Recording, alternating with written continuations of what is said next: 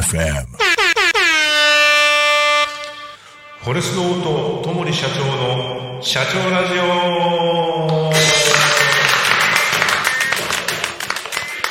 はい早くも9回目です。きあもう9回目ですか？はい9あらら。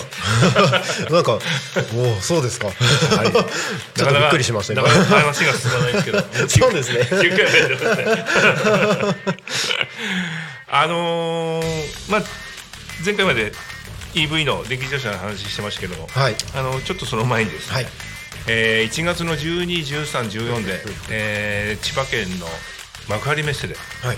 東京オートサロン2024という、おえー国内のカスタムカーショーでは最大級ですね。えーっと幕張メッセってはい。西ホール、中ホール、東ホール、北ホールって4つあるんですけど、はい。そのホール全部使うイベントやってるんですよ。めっちゃでかいですね。でなおかつあの屋外のはい。広場やなんかもおおドリフトで使ったりとか。あドリフトとかもやってるんですか、へえなので、あのー幕張メッセをフルに使ってやるイベントっていうのは多分東京オートサロンだけだと思うんですよね。見たことないですね。そんなに全部使ってるの。キャンピングカーショーとかでもね、うんうん。あの大々的にやってますけども、ん。ホール1ホールっていうかあの、建物1棟ぐらいですよ。やらない西だけとかやっても1そんなつ2つぐらいまでかな、うんうんうんそれをね全部使ってやるイベントということで、えー大々的にやってましたけどもフォレストオートは今年もはい。そこに出店させていただきまして、お疲れ様です。多くの方にいらっしゃっていただきました。どうもありがとうございます。この場を借りてお礼申し上げます。で嬉しいことに、はい。ラジオ聞いてますっていう方がお本当ですか？数名。わあすごい。嬉しいですね。嬉しいです。はい。数名来ていただきました。ラジオ聞いてますよ逆にね面と向かってやるとちょっと恥ずかしい。普段見えないですからね。あそうなんですね、はい。それは嬉しいです、ね、嬉しかったです。でコロナ明けのフル開催ということで、はい。前回までちょっと入場制限規制かけてたんですけども、えっ、とね去年が18万5千人だったかな？3日間で、はいはい。今年が約23万人ということ。ですわあ5万人も5万人も増えて。とは言ってもね、はい。えー、と最盛期がはい。2020年の、はい。えー、32万5千人なんでああまだ10万人ぐらい少さらにね。ね、であの年は本当お客様多くて、はい。もう通路を歩くのももうこううんうんうん肩がぶつかりながらじゃないと歩けないような。えちょっと田舎者には辛い。え そうですよね。そうですよね。うん。うん、あの人に酔っちゃう感じでしたけども、でももう今年も結構お客様多かったんで、んうんうん。やっぱ人に酔っちゃうかなっていう感じは田舎者としてありました。あともう一つね、はい。あの外国の方がお。非常に今年多くて。インバウンド的なやつですか、うんであのまあワイルドスピードってあはい。ねカーアクションの映画、うん。あれがやっぱりアメリカで大人気なんで、はい。ちょっと古いアメあの日本の車がアメリカの方にやっぱ大受けしてるみたいで、アメリカの方が多かったかな。ああそうなんですね、うん。まあ、中国の方なんか昔からも多かったし、うんあとアジアだとタイの方なんかが増えてる印象はありましたね、うんで僕のフォレストオートのブースの前に、はい。えー 180SX ってもう日産の、えーもう40年近く前の35年ぐらいか、はい。近く前の日産のスポーツカーと、あと 34Z って今の Z の一つ前のやつかな、えはい。えー、シャコタンにしてこうワイドボディのキットをつけてっていうのが2台並んでたんですけど、はい。外人の方がみんな写真撮りまくりで,、あそうなんですね、うん、で男性だけじゃなくて女性の方もね、あ女性の方も、うん。外人の、あのー女性の方も熱心にし写真撮られてたんで。うーん。いやすごいなと思って。ちょっとびっくりでした。うん。いろんなもうせ世代もいろいろですか？世代もいろいろですけど、はい。残念なことに日本の若者はあんまりいなかったかもしれない。あやっぱそうなんですね うんまあこのね社長ラジオのあれにもありますけども、若者の車離れを食い止めたいと、私も一生懸命日々奮闘してるんですがなかなかね。若者の車離れって日本だけですか？うん、どうなんでしょうね。ちょっと僕も海外事情のその辺のことはわからないんですけど、どうなんでしょう。でも僕の甥っ子がい。ロサンゼルスにいるんですけど、はい。やっぱ日本のスポーツが好きですよね、うんそうなんですね。うん、でもうちの息子はあんまり車好き、まあ、嫌いってことはないんですけどもまあ、それほど興味もないし。そうですね。うん外国の方の方がでも今暑いのかもしれない。特にアジアはねこれからうんあのお金持ちになっていく国でしょうからうんうんあの皆さん今まで車持ってなかった方たちがはい。車持ち始めてってなると、まあ、これからあの自動車業界は結構右肩上がりだと思うんですけども、うん日本はどうしてもね人口が減ってるのと、えー高齢化社会と少子化ではい全体のパイが少なくなってきて、まあ、免許保有者も減っていく一方なので、はい。まあね国内の自動車産業というのは縮小傾向にあると思うので、まああのパイが少なくなってもなるべく興味を持ってもらえないようにはしたいのですが、うんうんうん。そうですね。なかなかですね。うん。どうなんでしょうね。なんか楽しみ方がどんどん違う角度に進んでいきそうな気もしますよね。うん。であのーまあ、僕らが若い頃ってやっぱり車が一番で、はい。18で免許取ったらすぐ車買って、うんうんでちょまあ、ちょっといじってっていう、うんうんうん。まあ、そのいじってがだんだんこう許容されなくなってきたっていうか、あまあ、この間のね先日の、あのー北海道で、あはい。えージムニーのタイヤが外れちゃって、うんうんうん。あのー幼い女の子が意識不明っていうニュースありましたけども、まあ、あれももう見た目がこうあからさまにうん。うん改造車だったのであまあやいのやいのそこにその改造車がけしからんみたいな、あうんうん。あのあれが非常に出てましたけども、うんうんうん。ごめんなさい。なんかつい最近もテレビであのータイヤの脱輪のネタが出てましたね。そうだからね結構多いんですよ。やっぱりのニュースにならないだけで、うん。うんどうしてもこのスタッドレスタイヤに履き替えの時期はやっぱり多いですね、うんうんうんうん。でその改造車がけしからんってなっちゃうとやっぱりそのなかなか乗ってもとこの楽しみがないっていうか、うんうんうんうん。うん楽しめないっていうかそうなっちゃうともう完全に足車になっちゃって、自分の所有物っていう感覚じゃなくなっちゃうのかなって気もするんですけどね。なるほどなるほまあ、そういったあの旧車の世界はど。はい。皆さんなるべくこうオリジナルで 残そうとする方がいらっしゃるので、うんうんうんうんまあ、どっちか、まあ、改造してもちょっと車高を下げてタイヤホイール変えるぐらいだと思うんですけども、うんうん旧車の世界だとそのオリジナルの状態を維持するのがやっぱ大変なので、うんうんうんうんまあ、あのそんなにこう改造車改造車したものに乗ってる人は少ないと思うんですけどね。うんなるほどなるほど。結構旧車の方って改造しっかりしてるのかと思ってました。あのどっちかなんじゃないですかね。この昔の暴走族っぽいのに改造ってなると はい。やっぱああいうやんちゃ系なうんうんうん改造になるんですけど、んそそうじゃない。あの、オリジナルを基本にっていう方たちと、まあ、ちょっと二極化しちゃうのかなうやっぱりねそうなんですね。そうか楽しみ方もいろいろあるわけですすね。楽しみ方もいろいろだと思います、うんうんうんうん。うん。なわけであのオートサロンは本当あの外国の方が非常に多かったです、うん。あとねはい。ちょっと困った人たちがいて。あはい。あの何年か前の東京オートサロンの時もそうだったんですけどはい。多分中国の方だと思うんですけども、はいこう自分のはい。会社のはい。名前が入ったプレート？はい。なんちゃら講師みたいな、はい。こうプレートをはい。僕のフォレストオートの車の前にポンと置いてえ？写真撮って走って逃げていくっていう。え？え？怖っ。でもお宅の車じゃないでしょっていう。自分とこのみたいな風にしてるってことですよね。それね何年か前に一回やられてでちょっとその時はもう目が点になっちゃってな何をされたんだろうっそうですよね。て感じだったんですけどびっくり。今回はねなんか事務局の方が後を追い回してたみたいで、ええ。置いた瞬間にやっぱ注意してはい。で写真撮らずにそのプレートをはい。持って走って逃げていっちゃいましたけど、ああいるんですね。すごい 多分中国の方ですよね。方なのかなでそれっぽい国の方がやっぱりうちの車の下回りを延々写真撮ったりとか。へえ。もうコピーする気満々みたいなまあ形だけコピーしても同じものにならないので。まあ、かなり精密にいうん。ろいろ一生懸命撮ってましたね。うん。うん。まあ、だから本当外国の方が多かったです。はい。でちょっとね今年のオートサロン僕、はい。あのまあ去年ちょっと体悪くしちゃったんで、あのちょっとお休みしようかなと思ってる部分もあったんですけども、はい。あのまあ出ることになりまして、でやっぱねコロナ明けだったんではい。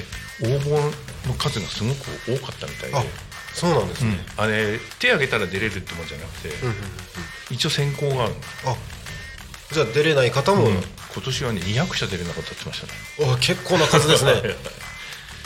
200社出れなかった事務局の方おっしゃってました。全部でどれぐらいの方々がうん出とねあ展できるのーカスタムカーのショーなんかにエントリーしてる車だけで、はい。今年は800すげえ。840台だったかな、まあ、全部のカテゴリーはいでね、はいでその中で、えー、と2年前にうちのあの店の中に置いてあるビーチカーがはい。最優秀賞、部門最優秀賞いただいたんですよね、だからまああのー僕の友達もこの間来てあの初めてオはい。ートサロンの会場を見て、いうんやあれだけの車の中ではい。これ取ったっていうのは、はい。賞をいただいたっていうのは、あの会場に行って初めて凄さが分かりましたってそうなんですね。ね、あの会場全部にこういろんなカスまあもちろんカスタムカーだけじゃないですけども、はいあの4つの会場に全部こう、何百台ってあって、でその中から選ばれるっていうのは僕も撮った時なんかね実感湧かなかったんですよ、で会場行っちゃうと、はい。どうしても自分のところのブースお客さんいらっしゃったりするので、離れられないので、うんうんうん。他の出店者さんの見ることが見れないですよね はい。はい、なかなかあのよその車がどんなのかっていうのまでは頭に入ってないんですけども、まあでもあれだけの数の車の中で賞をいただけたっていうのはうんうんうんすごく光栄ですよね。で今年はその去年体悪くしてちょっといまいちだったんでそのいつもの年ほど作り込んだ出店車両を出せなかったんですけども、まあでも今年また3日間いろいろお客様とお話ししていたさせていただいたり、はいあの他の出店者さんの車を見ながら、ちょっとまた新たな目標ができたかなって感じなんで。そうなんですね。はい。楽しみですね。また ご期待いただければと思いますということで。ちょっとオートサロンの話長くなりましたけども、えー改めまして全国1000万のフォレストオートファンの皆さんと1万4000のタコ町民の皆さんへ私フォレストオートのともりが自動車自動車業界自動車を取り巻くさまざまな環境など車をいろいろな角度から眺めながら独自の視点で独断と偏見でお話しさせていただきたいと思います。ということで。はい。はい。じゃあちょっと話を切り替えて、はい。えー電気自動車の話をね前回ですね。続きを、はい。したいと思うんですけどもあのまあ電気自動車その電費あ電費ですね。電費。電費ですね。じゃなくてや電費。やっぱり聞き慣れない。まあ右足とか、はい。ね、右足のアクセルワークだったり、うんうんうん。気温だったり、ん。高低差だったりによって、はい。変わってきますよっていうのと、うんうんうん。まああの税制面でいろいろメリットがありますよはい。ということもお話しさせてもらったんですけども、はい。あのちょっとねこの間聞いた話なんですけどもガソリンスタンド、ガソリンスタンド。うん成ちゃんちのそばにも上松商店さんってガソリンスタンドありますね。ありますけどもありますね。は廃業されちゃったんですよね、あそうそうなんですか、うん、やめちゃったんですよ。いつですか？え最ー、っとね9月。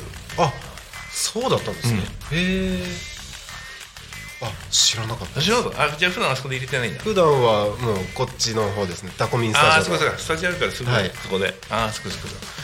でまあフォレストオートから行くとまああそこが一番近かったんですよね。えー、ああそうですよね、うん。そうですよね、で今は空港の方行って、はい。宇佐美さんで入れるか？はい。まあここに来るか道うんうんうん。の駅のところに来るか。うんはい。とフォレストとかで宇佐美さんのところまでは5キロ。ある、5キロ。はい。片道ね、うんうんでガソリン入れて帰ってくるとはい。10キロ、そうですよね。10キロ走っちゃう。そうですよ。うん、でこっちの道の駅まで来ると、はい。片道7キロぐらいあるんで、うんうんうん。それぐらいありますよね。うん。往復と1415キロぐらい。はい。ガソリン入れに行くだけで。確かに。走っちゃうんですよ。そうですね。うん。よく考えたら。これなんか無駄だと思いません？なんか無駄な気がしますね。なんか今言われて初めて気づきました。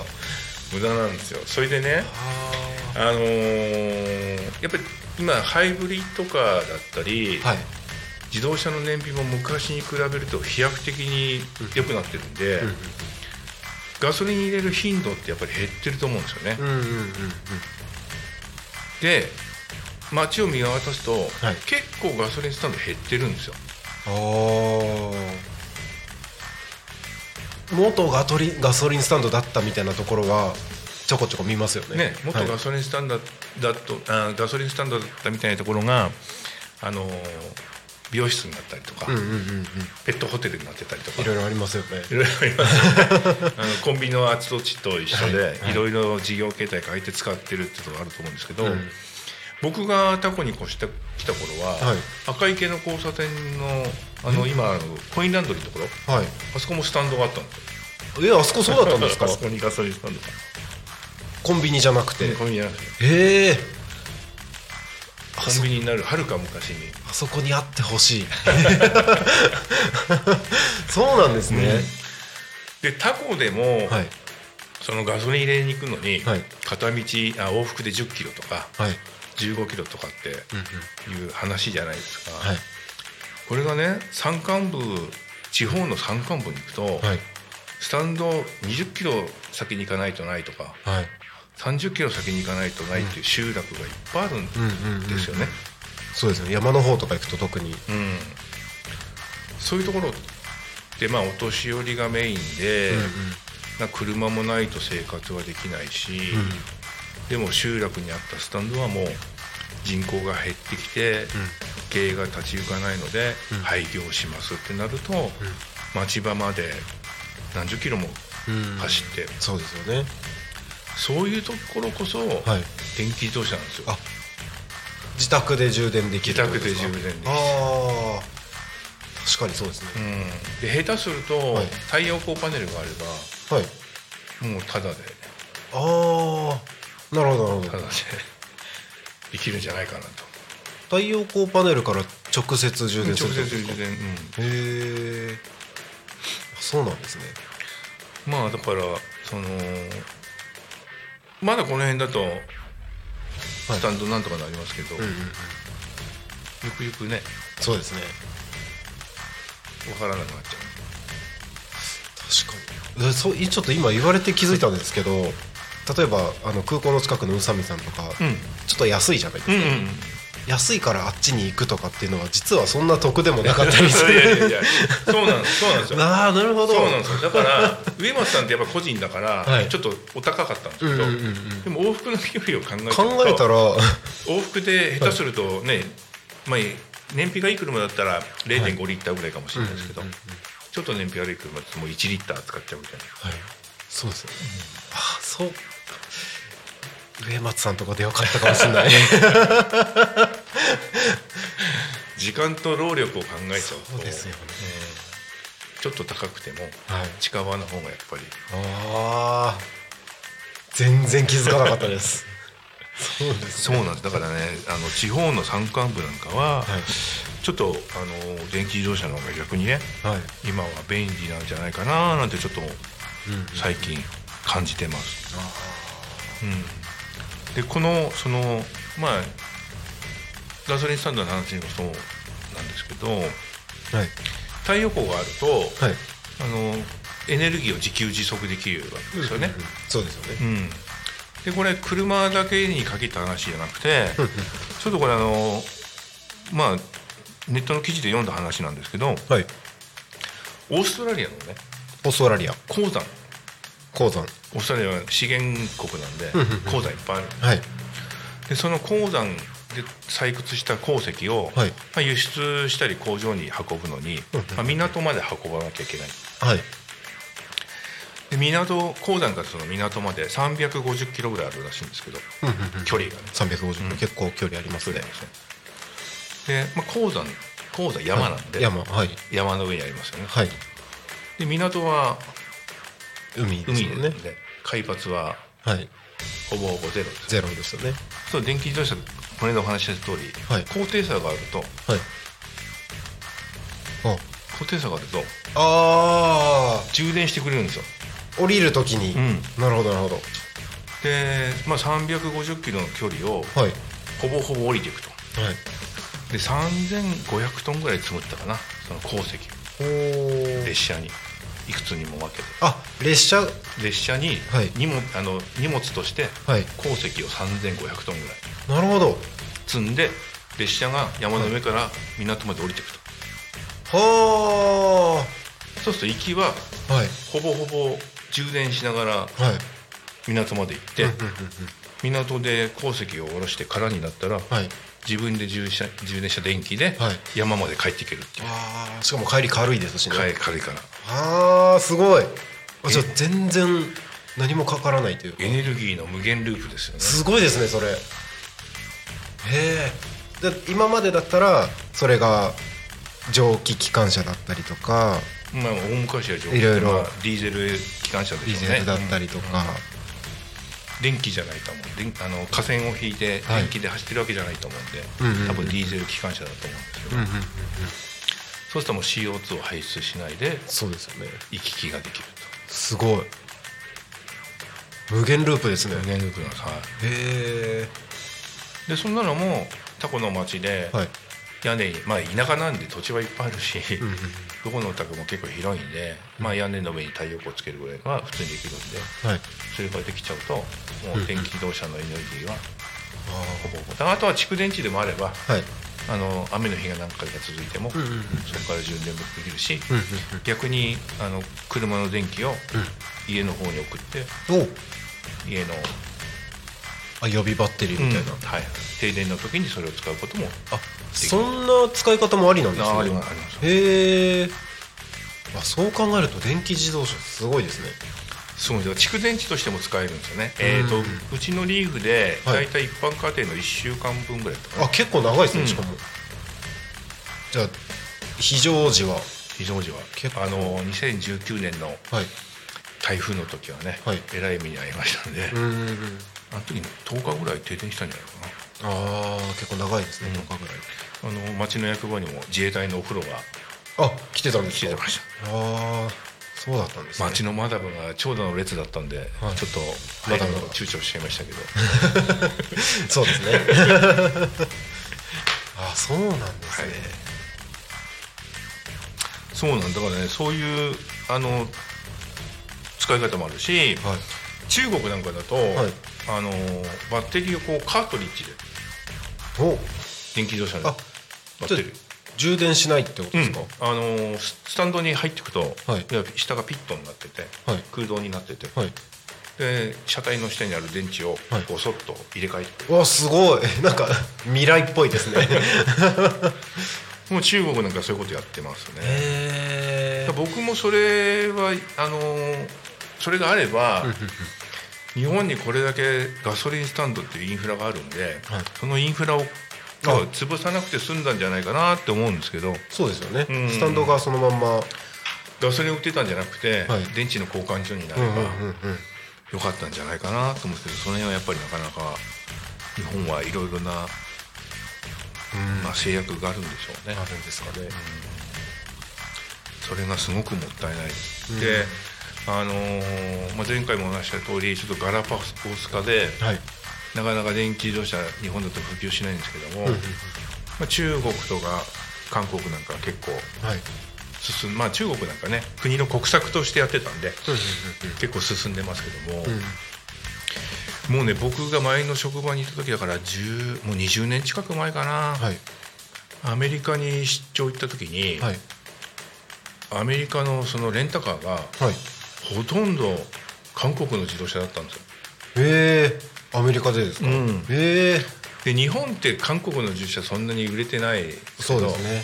今海外行くと、はい。中国韓国の車いっぱい走ってるんですよ、そうなんですね、うん。だってもう20年近く前の話ですよ。まあ、確かにそうですよね。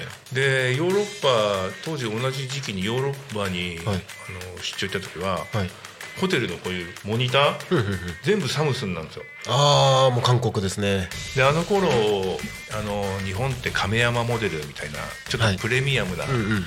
モニター、液晶モニター流行ってましたけども、はい。あのもう圧倒的な価格差でうんうんうん。みんなサムスン。へえだから日本国内にいるとやっぱり海あの表の世界が見えないなってちょっと痛感したんですよね、その時、うんうんうん。でどうしてもこう日本って、まあ、中国とか韓国の風をちょちょっと下に見ちゃうところもあると思うんで、その工業製品に関しては、はい。やっぱりねメイドインジャパンだっていううんうん誇りもあるので、はい。なかなかあのよその国のやつを認めようとしないんですけど、うんうんうん。でも携帯だねスマホだって韓国製だし、そうですね。iPhone だって中国で作ってるしはいみんな焼肉も好きで食べるし。そうですね。中華料理も食べるし。そうですね。もういっぱいありますよねね。そういうお店も。K p o p も大好きでしょ？大好きなでも車だけは認 認めないですよ、なんでですかね。家電とかもだってありますよね。うん、うん。でまあアメ車もそうなんですけどね。ああーのアメリカの文化みんなすごく大好きだけど、はい。でもじゃあアメ車乗ってる人いるかって言ったらいないじゃあ確かにそうですね。ん。だからまあそこはまあなんなんていうんですかねやっぱり車は日本が一番ってうん。うん思ってるようなところあると思うんですけど、まあそれでも80年代なんかはね、はい。あの日本の車がたくさんアメリカに輸出されて、うん。アメリカの自動車産業がちょっとこう傾いてきた時に、はい。日本車に対するバッシングがあって、ねハンマーうんうん。で日本車をこう叩くようなニュースなんかいっぱいありましたけど、うーんなかなかだから、まあ、中国韓国も今電気自動車テレビで宣伝してますけども、なかなか日本の方いいよって言わないので、まあ、僕もちょっと中国韓国の車の電気自動車乗ったことないんで、はい。何とも言えないんですけど、でもみんな中華料理焼肉 k p o p 大好きなのに やっぱり車は認めないよなと思って。なんか不安なんですかねうん、よくあの韓国の電気自動車が燃えたとかって。ああ見ますね。でもフェラーリなんかしょっちゅう燃えてるじゃないですか。それも見ますね。確かに。だから電気自動車が燃えるだけじゃないんですよ。ガソリン車だってあちこちで燃えてるんで、うんうんうん。たまたま電気自動車がそれ見につくだけで。で、うん。電気自動車が燃えると、はい。電気自動車をよく思ってない人たちがみんな一斉にこうあ騒ぐというあなるほどなるかくいう私も、えー、と30ん38年前はい。9年前二十歳の頃に、はい。えー、と首都高で車を燃やしてますんで、ええ。そうなんですか？はい、ちょっと燃やしてます。あれ燃えるちょっと話それちゃうかもしれないですけど 燃えるってどういうどういうなんで燃えちゃうんうんと多分ねその時はね、あのー、1気筒死んでてはい生ガスがこうエンジンの中に入っちゃってあそれが引火したって感じなんですけど、まあ、中央道をずっと東京方面に走ってきて、い。いい調子で飛ばしてるんで、まあ、ずっと下りなんで、ちょっとエンジン1気筒死んでるんでき気がつかなかったっていうか、まあ、ちょっとおかしいなとは思ってたけどそのまま来ちゃったんですよね。はい。で新宿で渋滞にはまってうんうん。100メートルぐらい走ったら、い。後ろの車がやたらクラクション鳴らすんで、はい。パなんだッてこうバックミラー見たら、はい後ろからもうちょっとええ。後ろの車エンジンがある車なるほどなるほど。後ろからこうメラメラ炎が見えてうわでみんな車を置いて逃げていっちゃうわけですよ、ーそうですよね、うん、あの赤ちゃん抱いてるお母さんとか、はい爆発する逃げていっちゃって、で、まあ、観光バスとか大型トラックの運転手さんがはい消火器持ってきて、はいこれで消せってうん言うんだけど、はい。置いて逃げていっちゃうんですよね。ああもう怖いから。身の危険を、で僕は自分で消すんですけど、はい。一旦こう収まるんですけど、はい。ベーパーになってるんで、はい。またちょっとするとバッてついちゃって、ああでそれの繰り返しで、まあ、当時はあのー携帯電話もなかったんではい。タクシーの運転手さんが無線機で、はい。今消防車呼んだから要請したからってはいでまあ、高速道路とか高架の上なんで、はい。どっから来るのかなと思ったら、はい。ピンポイントでこう下からピューってはしご車が上がってきてへえへえあそんな消し方で来るんですね。すごい。でも上でヘリコプターぐるぐる回ってるし、はいはい。新聞記者来て名前は何だとか住所はどこだとかって聞かれるしあ大変な思いをしましたけそれは大騒ぎでした。ね 大騒ぎでした。そんなことがあったんですね。はいはいまあだから車が燃えるってまあ電気自動車も燃える燃えるっていうか言うんですけど、まあねガソリン自動車もよく燃えるので、まあそこはねまあこれから技術が進んでいけば解決するのかなと思うんですけどね。うんまあそんなことで、はい。ちょっとあのー電気自動車もはい。これから主流にはなっていくと思うので、はい。あんまりこう拒絶反応を示さずに、そうですね、うん、なんか機会があったら、ぜひぜひ触れてみて、乗ってみてください。乗ってみますはい。そんなわけで、はい今回のお話は終わりにしたいと思います。はいありがとうございますはありがとうございました。えーとそろそろ番組の終わりの時間が近づいてきてまいりました。この番組はリスラジ以外にも、えー YouTube と Podcast、Apple、Spotify、Amazon Music、スタンド FM にて聞き逃し配信で楽しむことができますということで。はい。あのーなかなか YouTube でコメントをいただけると思ってるんですけどもコメントないのでぜひぜひ YouTube で聞かれてる方いらっしゃいましたらコメントの方よろしくお願いいたします。ということで、えーまた2週間後この時間にお会いしましょうどうもありがとうございました。